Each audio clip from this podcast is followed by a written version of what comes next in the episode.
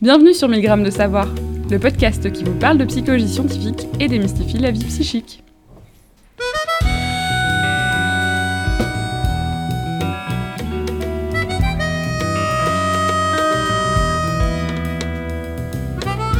Aujourd'hui, dans 1000 grammes de savoir, nous recevons à distance depuis Paris Laurent Cordonnier, qui est collaborateur scientifique aux universités Paris Diderot et Université de Lausanne. Alors Laurent n'est pas psychologue, il est sociologue, mais c'est un sociologue un peu particulier. En effet, il s'intéresse notamment à la psychologie du développement et à la psychologie cognitive. Plus précisément, il s'intéresse aux ponts susceptibles d'être jetés entre la sociologie et ces disciplines. Bonsoir Laurent. Bonsoir. Alors, tu as écrit en 2018, tu as publié plutôt, sans doute que l'écriture euh, remonte à bien plus loin. tu as euh, écrit La nature du social, qui est paru donc en 2018, et c'est un livre qui est basé sur, sur, ta thèse de doctorat que tu as défendue en 2016. Alors, pour commencer, est-ce que tu pourrais expliquer ce titre, La nature du social, et est-ce qu'il n'est pas euh, un petit peu antinomique de parler de la nature du social? Et dans ton explication, tu peux, tu peux du coup présenter la thèse défendue dans le livre. Tout à fait, merci. Oui, alors en effet, c'est un, livre que j'ai publié euh, l'année passée au, PUF, euh, aux Presses universitaires de France. Et euh, ce livre est, comme tu l'as évoqué, tiré, de, tiré de ma thèse, mais j'ai approfondi par rapport à ma thèse aussi certains points. c'est pour ça qu'il y a un peu de délai entre ma thèse et la publication de ce livre. Donc l'idée principale de, de, de, ce livre, c'est de présenter une façon dont les sciences cognitives et euh, la sociologie pourraient en fait collaborer euh, plutôt que euh, d'être dans une position un peu antagoniste, afin de mieux expliquer certains phénomènes sociaux, mais aussi afin d'affiner éventuellement certaines théories sociologiques ou les corroborer par des, par des expériences qui, qui viennent ou par des données d'empirie qui viennent des sciences cognitives plus largement même que les sciences cognitives, ce qui m'intéresse euh, dans ce livre, c'est la relation que la sociologie contemporaine pourrait essayer de tisser avec ce que j'ai appelé, et ce que d'autres ont appelé avant moi aussi, euh, les sciences de la nature humaine.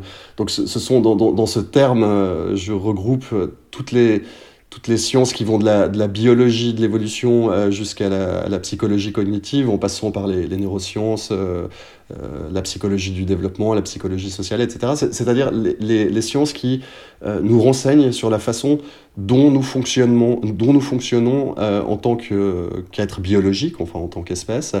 Mais évidemment, je focalise mon intérêt sur des connaissances qui peuvent nous apprendre quelque chose sur notre vie sociale. Et donc, pour euh, répondre plus directement à ta question sur le, sur le titre de, du livre, euh, la nature du social, en effet, j'ai voulu opposer, euh, mettre dans le titre ces deux termes qui parfois nous, nous paraissent un peu euh, antinomiques, hein, nature et social. Et en fait, aujourd'hui, tous les, tous les chercheurs qui s'intéressent un peu à cette question euh, considèrent qu'il n'y a pas d'opposition du tout entre ce qui relève de la nature et ce qui relèverait du, de la culture ou du social. Hein. C'est c'est en fait une vieille opposition qui, euh, qui remonte à très loin dans l'histoire, mais euh, qui nous paraît assez euh, évidente. Hein. On, aurait, on aurait un côté naturel sélectionné par l'évolution, euh, un fonctionnement, par exemple, les, les instincts hein, relèveraient de cet ordre-là, et puis ensuite on, a, on, aurait une couche euh, sociale qui viendrait euh, s'ajouter à cette couche naturelle ou une couche culturelle, et qui parfois, et dans bien des cas, s'opposerait en fait à notre, à notre nature biologique. Alors bon, cette, euh, cette, distinction, à mon avis, ou cette opposition entre nature et social, euh, du moins dans sa, version un peu caricaturale que je viens de proposer, euh, ne tient pas la route. Hein. ce qu'on sait aujourd'hui, c'est que, et ce que nous montrent euh, toutes les sciences qui se sont intéressées à cette question-là, c'est que au cours de, la phylogénèse de notre espèce, hein, au cours de, de notre histoire évolutive, notre cerveau a été façonné en profondeur par et pour la vie en société. Donc, si, si on veut, notre nature est sociale et euh, notre, notre socialité ou notre façon de, vivre en société est influencée par notre histoire évolutive et par le fonctionnement de nos structures euh, cognitives naturelles, si l'on veut. Et dans ton livre, euh, bien que tu, tu développes ces ponts entre, euh, entre disciplines, tu expliques qu'il existe malgré tout certains risques dans, dans ce dialogue euh, entre, par exemple, la biologie évolutive et, et la sociologie. Et donc, tu défends en fait une approche intégrative, donc des sciences de la nature humaine dans la sociologie, et cette approche intégrative, tu l'opposes dans le livre à des approches réductionnistes. Est-ce que tu oui. pourrais en dire plus sur ces approches réductionnistes? Oui, tout à fait. Alors, c'est vrai que cette, cette notion de, de de ce qu'on a appelé Laurence Kaufmann et moi, donc Laurence Kaufmann qui était ma, directrice de thèse à l'Université de Lausanne, avec qui j'ai commencé, j'ai travaillé sur cette question durant ma thèse. nous avons utilisé le terme de naturalisme intégratif, en effet, pour, pour essayer de désigner cette, cette, ce programme de recherche qui consiste à intégrer sciences de la nature humaine et sciences sociales, c'est-à-dire à ne pas réduire l'un à l'autre, hein, ne pas réduire le social à du biologique, comme certaines approches le font, hein, je vais peut-être détailler un peu plus cette notion, euh, et euh, à montrer en fait que les, deux approches sont, euh, sont complémentaires. C'est vraiment l'idée que j'essaie de défendre dans, dans, mon livre. Donc sur cette question de, de la réduction, hein, en effet, dans il peut y avoir une tentation, en fait, euh, et c'est une tentation qui a existé historiquement, c'est d'expliquer les, phénomènes sociaux en les ramenant euh, à des phénomènes naturels, on dit, en essayant de ramener complètement euh, la formation ou le fonctionnement de certains, certains phénomènes sociaux à des mécanismes strictement cognitifs en oubliant en quelque sorte leurs variables sociales. Est-ce que tu pourrais donner un, exemple concret pour ne pas perdre les auditeurs? Tout à fait. Euh, c'est vrai que, que, si on regarde euh, dans l'histoire ce qui, ce qui s'est passé hein, quand on, on, a essayé d'approcher des, des, des, sciences de la nature humaine et des, euh, et des, des, sciences sociales, en fait, on a, on a constaté qu'il y a eu certaines, certaines dérives extrêmement graves qui sont produites, comme le, le socio-darwinisme, hein, par exemple, qui s'est présenté comme étant une science, mais en fait qui était une idéologie. Euh, et le socio-darwinisme se basait sur une, sur une notion complètement dévoyée euh, de la théorie de, l'évolution, euh, qui voyait par exemple euh, l'évolution euh, des espèces sous la perspective du progrès. Hein. Les, les, espèces, les espèces au cours de l'évolution progresseraient. Alors évidemment, c'est quiconque est un peu habitué à la biologie de l'évolution voit tout de suite le problème. Hein, la, la, biologie de l'évolution telle que, que Darwin l'a élaborée au début, euh, s'oppose à cette notion de, finalité. les espèces n'évoluent pas vers, vers quelque chose qui, correspondrait à un mieux, à un plus, à un progrès quelconque. Et ça, c'est tout à fait vrai pour, pour l'être humain aussi. Hein. Et euh, donc, euh, ce qu'ont fait les socio-darwinistes, c'était d'essayer de, lire notre société sous l'angle de, l'évolution, du progrès, de, cette évolution dévoyée. Et, et du coup, euh, on très rapidement considéré, par exemple, que euh, le fait que, notre, euh, que nos systèmes sociaux protègent ou essayent de, de, protéger les, les, pauvres ou les personnes qui sont euh, en situation précaire, en fait, simplement, aller à l'encontre de la notion de progrès, parce que l'évolution n'aurait pas pu faire, en fait, son travail, je sais pas, de, nettoyage comme ça des faibles qui auraient dû être naturellement évacués de l'espèce par pression sélective. Alors là, on voit tout à fait la dérive scandaleuse, en fait, de, de cette idéologie-là. Et donc, ce risque de lire le social, l'intégralité du social, en le ramenant à, des simples euh, déterminants biologiques qui, en l'occurrence, dans cet exemple-là, sont en plus complètement dévoyés, euh, ouvre la porte à des, thèses, euh, comme, à l'époque ça a été le cas, des thèses eugénistes, par exemple, selon lesquelles il faudrait que nous évacuions, que nous éliminions les faibles et euh, de, de, no de, notre espèce afin de ne pas affaiblir l'espèce, par exemple. Hein. Donc, c'est ces lectures folles euh, de la biologie. Et donc, l'idée, c'est vraiment de de conjuguer en fait les approches euh, de la biologie contemporaine en, en se basant sur les approches réellement scientifiques euh, de la biologie et pas sur, pas sur leur lecture idéologisée par exemple, et euh, de les conjuguer avec, avec euh, une approche qui réellement fait cas des entités sociales, des phénomènes sociaux. Voilà. Je, je, je, me permets de revenir un tout petit peu en arrière. Il y a des, aussi des exemples contemporains, il me semble, euh, par exemple, sur la question du harcèlement sexuel, tu, expliques dans ton livre qu'on on peut trouver dans, l'espace public des, personnes qui expliquent, euh, qui cherchent à expliquer, par exemple, un phénomène comme celui du harcèlement sexuel en se, basant sur la question de, de des pulsions euh, sexuelles masculines qui auraient été sélectionnées par le biais de l'évolution et qui donc. Et, les hommes, du coup, subiraient, en fait, ces impulsions Mmh. Oui, tout à fait. Alors ça, c'est ce qui relève. Aujourd'hui, on a tendance à, appeler ces approches-là, euh, enfin, elles, appartiennent à un domaine scientifique qui s'appelle la, la psychologie évolutive et ou évolutionniste, ça dépend comment on l'appelle, mais évolutionniste, ça pose un peu problème parce que ça, ça donne un, aspect idéologique précisément. Et donc, en effet, il est indéniable que certains aspects de notre, comme je l'ai dit en introduction, hein, comme certains aspects de, de, notre fonctionnement cognitif aient été sélectionnés au cours de l'évolution. Euh, et donc, euh, ces éléments-là, c'est euh, ce que tu as appelé ces pulsions, je ne sais plus comment, mais enfin, ces systèmes cognitifs jouent évidemment un rôle sur notre fonctionnement social contemporain, mais à mon avis, il est scientifiquement erroné de réduire les phénomènes sociaux, comme pourrait l'être celui du harcèlement sexuel, à une histoire de système cognitif, de pulsions, euh, d'instincts sélectionnés, on peut les appeler, c'est pas, pas les termes qu'utilisent les scientifiques, hein, mais c'est les, termes qui, euh, qui correspondent à, quelque chose qu'on comprend en général dans, dans un public un peu plus large. Euh, c'est pas suffisant. Pourquoi? Parce qu'en fait, il y a des variables sociales qui interviennent dans, dans des phénomènes comme celui du, du harcèlement sexuel, euh, des variables sociales qui sont des variables de type idéologique, des variables légales. Euh, certaines, certaines pratiques sont tolérées dans certaines sociétés et, et, pas dans d'autres. Elles sont tolérées à certaines époques et pas dans d'autres. Elles sont combattues, voilà, dans, dans certains milieux sociaux et moins dans d'autres au sein d'une même société. Et donc, euh, si l'on ne tient pas compte de ces variables sociales pour expliquer un phénomène comme celui du harcèlement sexuel, euh, on a au mieux une explication partielle du phénomène. Et le danger, c'est pas de produire une explication partielle d'un phénomène. Ça, c'est jamais, c'est jamais un problème. Hein. Ça fait partie euh, de la division, de la division du travail entre entre sciences. Ça, c'est pas vraiment un problème. Le danger, en fait, c'est de, de croire qu'une telle explication partielle a épuisé son objet, en fait. Et c'est, euh, d'une certaine façon, euh, la pente sur laquelle se trouvent certains chercheurs de, ces domaines-là qui ont, euh, comme ils focalisent sur les, les, variables qui les intéressent et pour lesquelles ils ont des, compétences, ont tendance à considérer qu'on peut expliquer l'intégralité du phénomène par des, variables strictement biologiques, par exemple.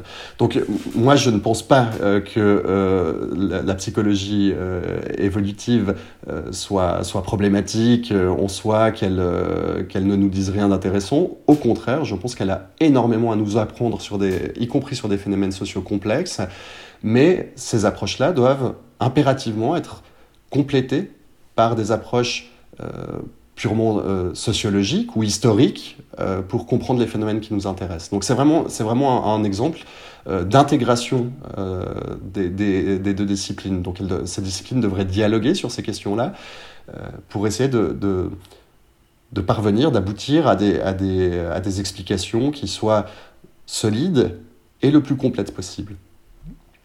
Et est-ce qu'à l'inverse, le refus de certains et de certaines sociologues de dialoguer avec les chercheurs issus de, des sciences de la nature humaine euh, pose des problèmes, selon toi Est-ce qu'une telle attitude comporte aussi des risques d'un autre mmh. ordre, peut-être que ceux dont on vient de parler, mais des risques quand même?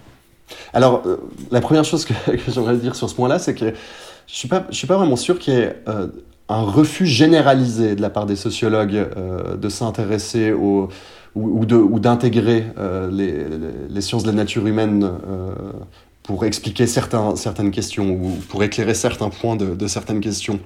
Je pense en fait qu'il y a plus généralement un désintérêt des, sociologues pour la biologie, la biologie de l'évolution, la psychologie cognitive, et une méconnaissance de ces domaines-là. Je ne pense pas que ce soit euh, d'emblée un refus. Euh, on trouve évidemment certains euh, sociologues qui s'opposent frontalement à, l'usage, par exemple, des sciences cognitives en sociologie, hein, pour, pour pour en donner un, nom, Albert Augier nous avait reproché à Laurence Kaufmann et à moi notre volonté de rapprocher ces disciplines. Hein. Il avait écrit un article en réponse au nôtre qui s'appelait Les sciences cognitives ne sont pas des sciences humaines. Donc voilà, tout est dit, on ne pourra rien faire des sciences cognitives en sociologie. Donc je pense qu'on trouve une telle opposition frontale, mais que c'est pas l'attitude euh, la plus répandue. Je pense que c'est simplement une forme d'indifférence qui est l'attitude la plus euh, répandue. Mais cette indifférence elle-même a aussi, en effet, une, forme, euh, représente une forme de, de danger, c'est de déconnecter la sociologie des autres sciences. Et euh, je pense que c'est un danger pour la sociologie, en fait, euh, de se retrouver isolé au sein, au sein du concert des sciences. Et euh, le danger qu'elle court, c'est celui de ne pas être entendu.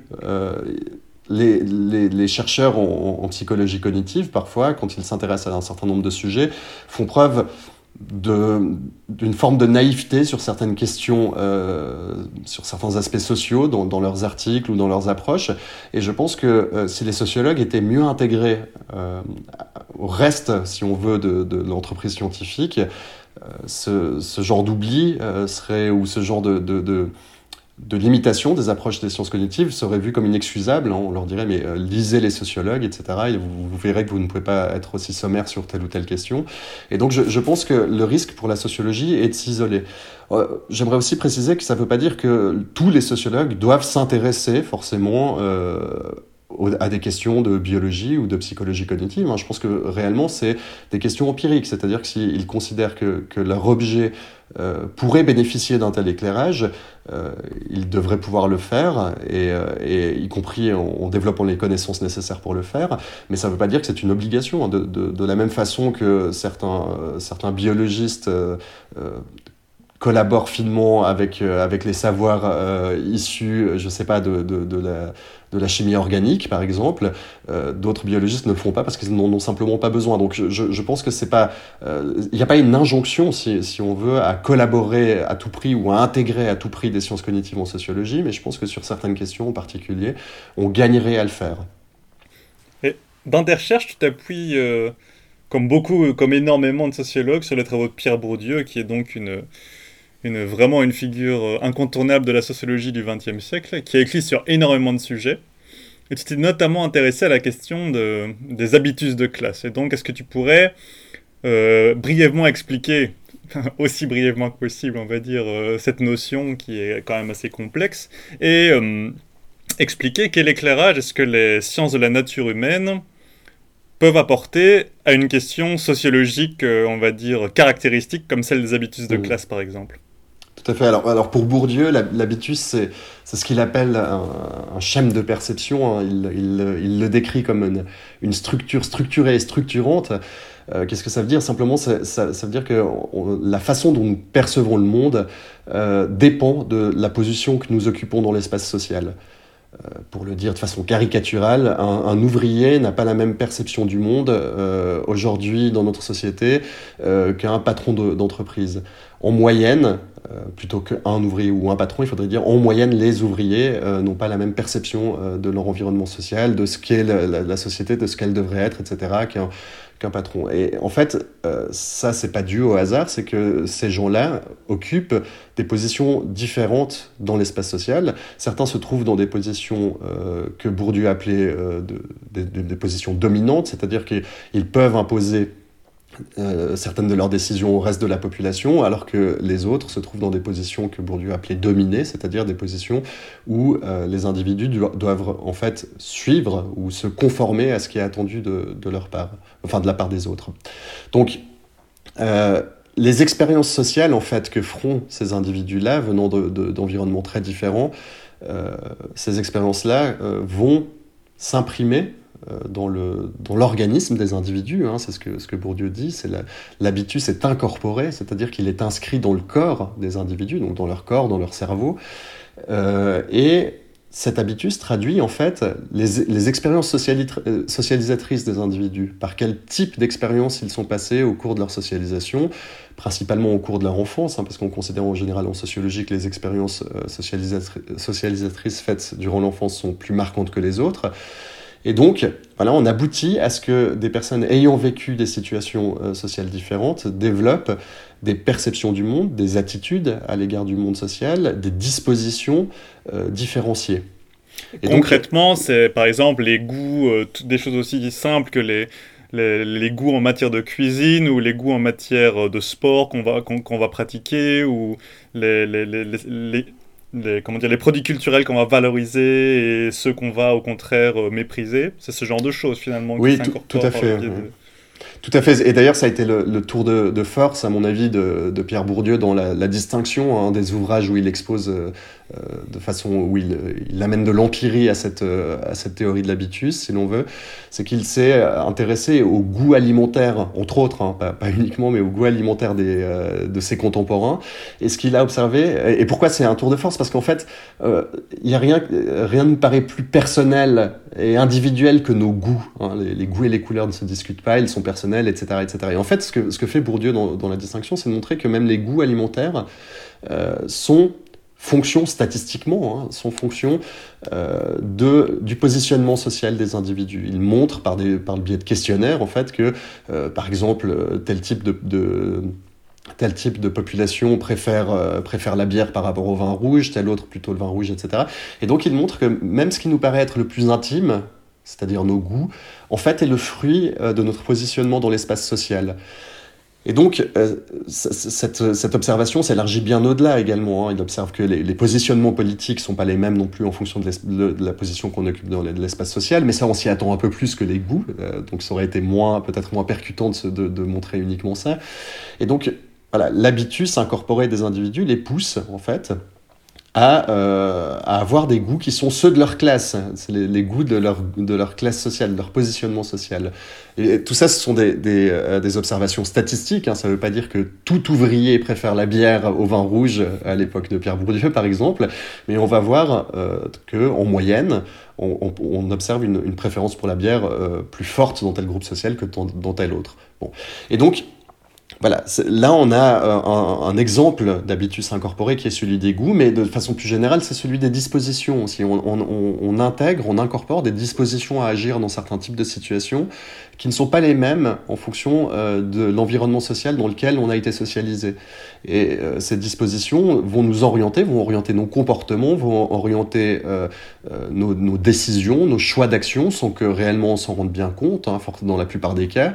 Et tout ça va aboutir en fait à ce que, euh, à ce que notamment les, les, inégalités sociales se reproduisent de génération en génération. C'est-à-dire qu'on transmet non seulement à ses descendants notre, son capital génétique, mais on transmet aussi un certain type de disposition euh, par le fait que les, les enfants euh, qui appartiennent à un certain groupe social, ils sont également socialisés. Voilà.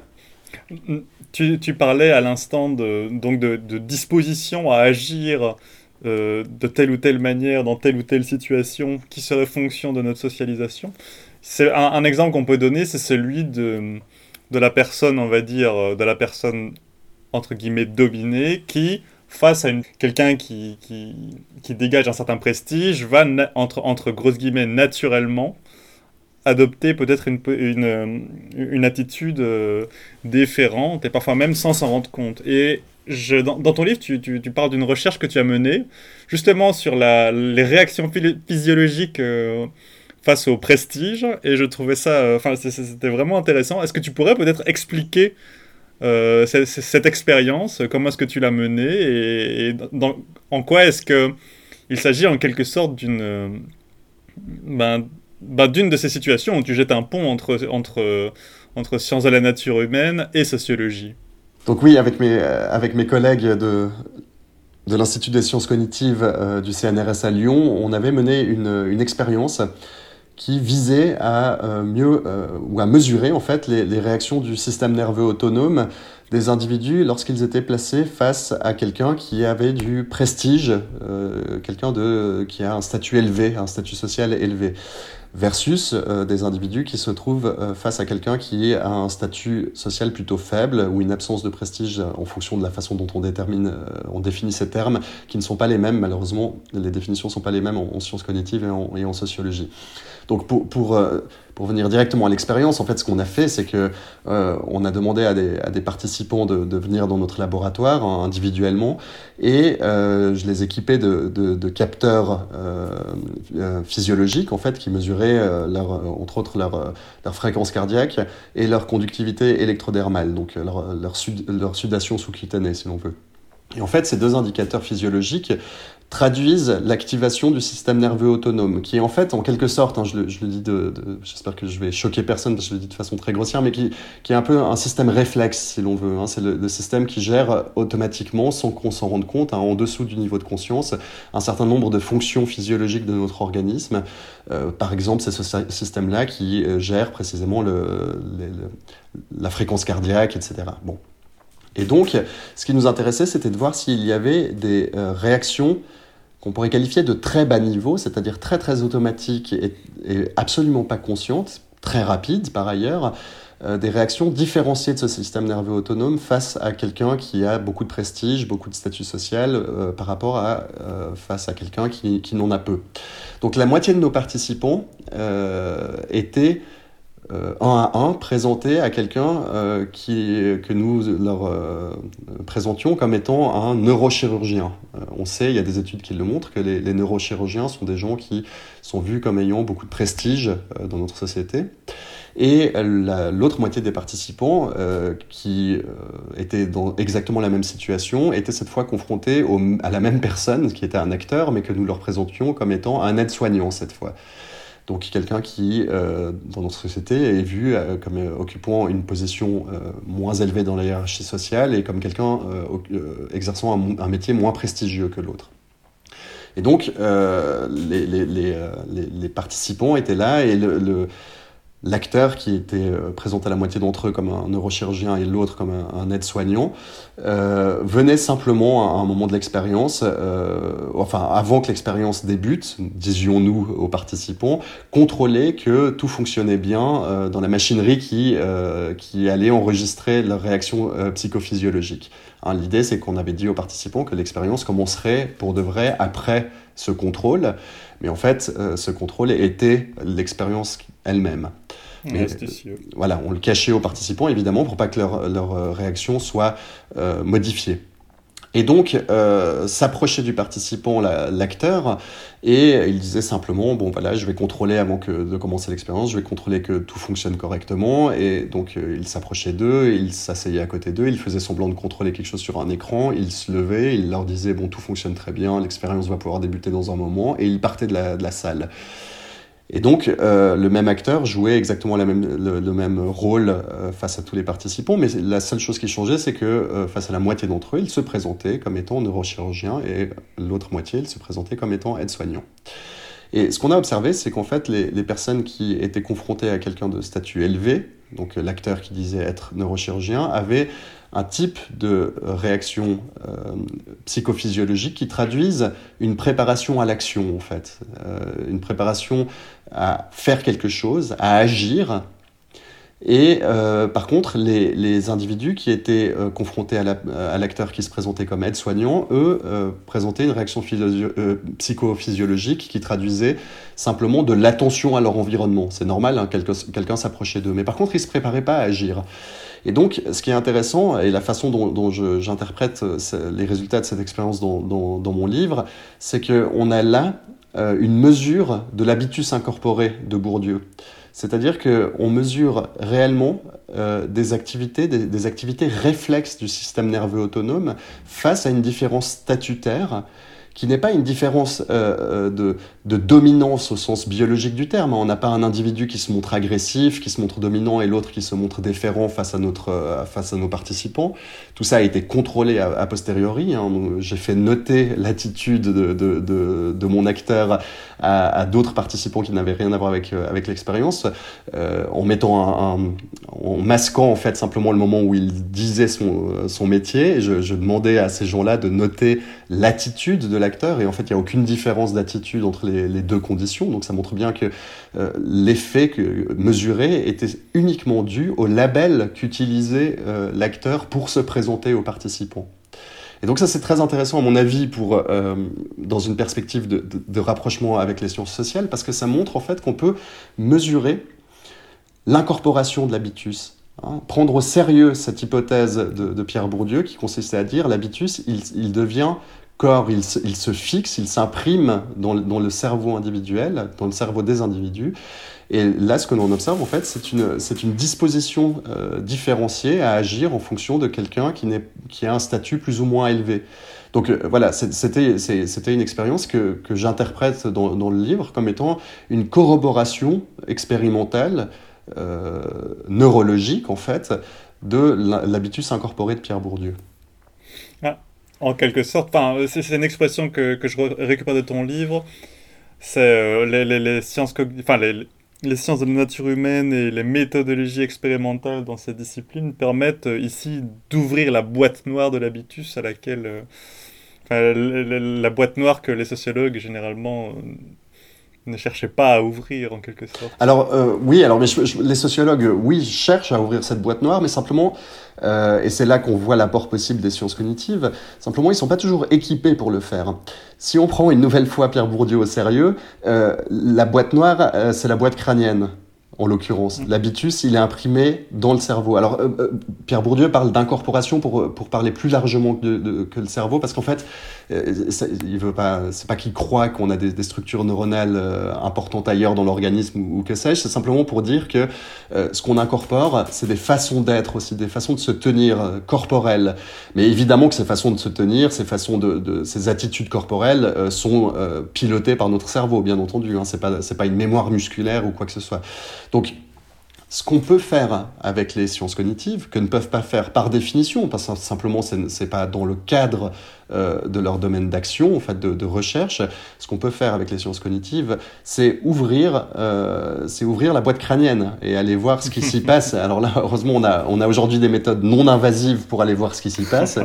Euh, celle que j'ai utilisée avec mes collègues dans le cadre de l'expérience dont je viens de parler, c'est une des manières. Hein. Évidemment, il y aurait des manières encore plus fines de voir ça, mais qui sont, qui sont par contre beaucoup plus lourdes à, mettre en place. Mais l'idée, en effet, c'est d'aller voir comment cet, euh, habitus incorporé fonctionne, où il se situe, comment euh, comment il, agit et, réellement euh, euh, l'observer autrement que la façon dont les sociologues l'observent habituellement. Hein. Ça ne veut pas dire que les sociologues ne peuvent rien dire sur l'habitus, bien évidemment, puisqu'ils l'observent aussi. C'est ce que faisait ce que faisait Bourdieu dans son dans ses études. Il montrait des effets de l'habitus, mais là on peut aller un peu plus loin. Euh, dans, dans cette notion d'incorporation. Et je pense que ça serait utile. Ça serait utile aux sociologues, parce que ça nous permettrait de mieux comprendre comment se passe le processus de formation de l'habitus. Je vais peut-être terminer par une, euh, question plus légère euh, qu'on pose à tous nos invités en fait, qui est si tu, si tu avais à ta disposition des moyens totalement illimités, quelle serait ta collaboration scientifique idéale? Ça peut être avec euh, un chercheur, une chercheuse, vivant ou non, sociologue ou pas sociologue, voire euh, même euh, réel ou fictif. Donc c'est vraiment une question entièrement libre. Dans, le, dans un monde où tu pourrais rendre tes fantasmes de, de, recherche scientifique les plus fous réels, quel serait ton choix? Alors j'ai une première réponse qui sera, qui sera euh, très sérieuse et une, qui, une seconde qui le sera un peu moins, quoique. D'accord. Alors la, la, réponse très sérieuse, c'est pas que mon rêve, ce serait pas de travailler avec une personne en particulier, mais de, de, de pouvoir euh, monter ou participer à une équipe mixte de chercheurs composée de sociologues, de psychologues et de neuroscientifiques, précisément pour travailler à cette question de l'ouverture de la boîte noire, de l'habitus et de la socialisation. Mon rêve, ce serait d'avoir mon rêve scientifique serait d'avoir des, des, des, ressources illimitées, euh, elles n'ont pas, pas besoin d'être illimitées, mais du moins suffisantes, pour pouvoir, avec euh, des sociologues, essayer de déterminer quelles sont des expériences socialisatrices qui, à nos yeux de sociologues, paraissent fondamentales et euh, à même de, de, créer des différences dans l'habitus le, dans, dans des individus, de d'observer quel type d'individus connaissent ou ne connaissent pas ces, ces, ces expériences socialisatrices, et ensuite euh, d'aller chercher à les observer en action dans le, dans le cerveau des individus, euh, par le biais, par exemple, d'imagerie cérébrale, etc., pour voir comment elles s'implémentent, au bout de combien... Par exemple, il y a des questions très, très, très simples hein, qu'on n'arrive pas à, régler comme ça euh, en restant à, des méthodes sociologiques. Combien de fois doit-on faire un type d'expérience socialisatrice pour euh, développer une disposition d'action hein? Euh, par, par, exemple, c'est une question un peu naïve, mais, mais euh, à mon avis qui est, euh, qui est intéressante. Donc ça, ça serait mon, mon rêve, c'est de monter une équipe euh, ou de participer à une équipe de, de ce type-là. Et j'aurais un autre rêve scientifique, mais cette fois moins connecté réellement à ma formation, c'est que je suis naturaliste amateur, passionné de dictyologie, hein, donc de, de cette science qui s'intéresse aux, aux, poissons en particulier, de cette, cette partie de la biologie. Et je rêverais de participer à une mission euh, de recensement d'espèces sur le terrain, euh, par exemple en Guyane française. On me l'a proposé une fois, euh, j'avais dû refuser parce que j'avais pas le temps, je le regrette aujourd'hui encore. Donc, donc on te l'a proposé en tant que philosophe des sciences? Non, en tant que j'avais écrit un article ou deux dans des, des revues qui étaient à cheval entre, la, des, entre des revues professionnelles de biologie et des, des revues d'amateurs. Euh, ah. les, les, les, biologistes ont, ces, ont, cette vieille tradition hein, des, naturalistes amateurs en fait qui, qui collectent des données sur le terrain. Et par exemple, les ornithologues aujourd'hui euh, amateurs continuent à jouer un rôle important important dans le recensement des espèces, etc. Donc, donc voilà, il y, a, comme ça un espace entre, entre l'amateur et le professionnel dans ce domaine-là. Et, et c'est vrai que ça, c'est quelque chose que j'aimerais beaucoup, beaucoup faire. Voilà. Ah, très excellente réponse, très intéressant. Bah écoute, euh, Laurent Cordonnier, merci infiniment pour euh, cet échange et merci à toi. Je te dis à, à bientôt. À bientôt. Au revoir.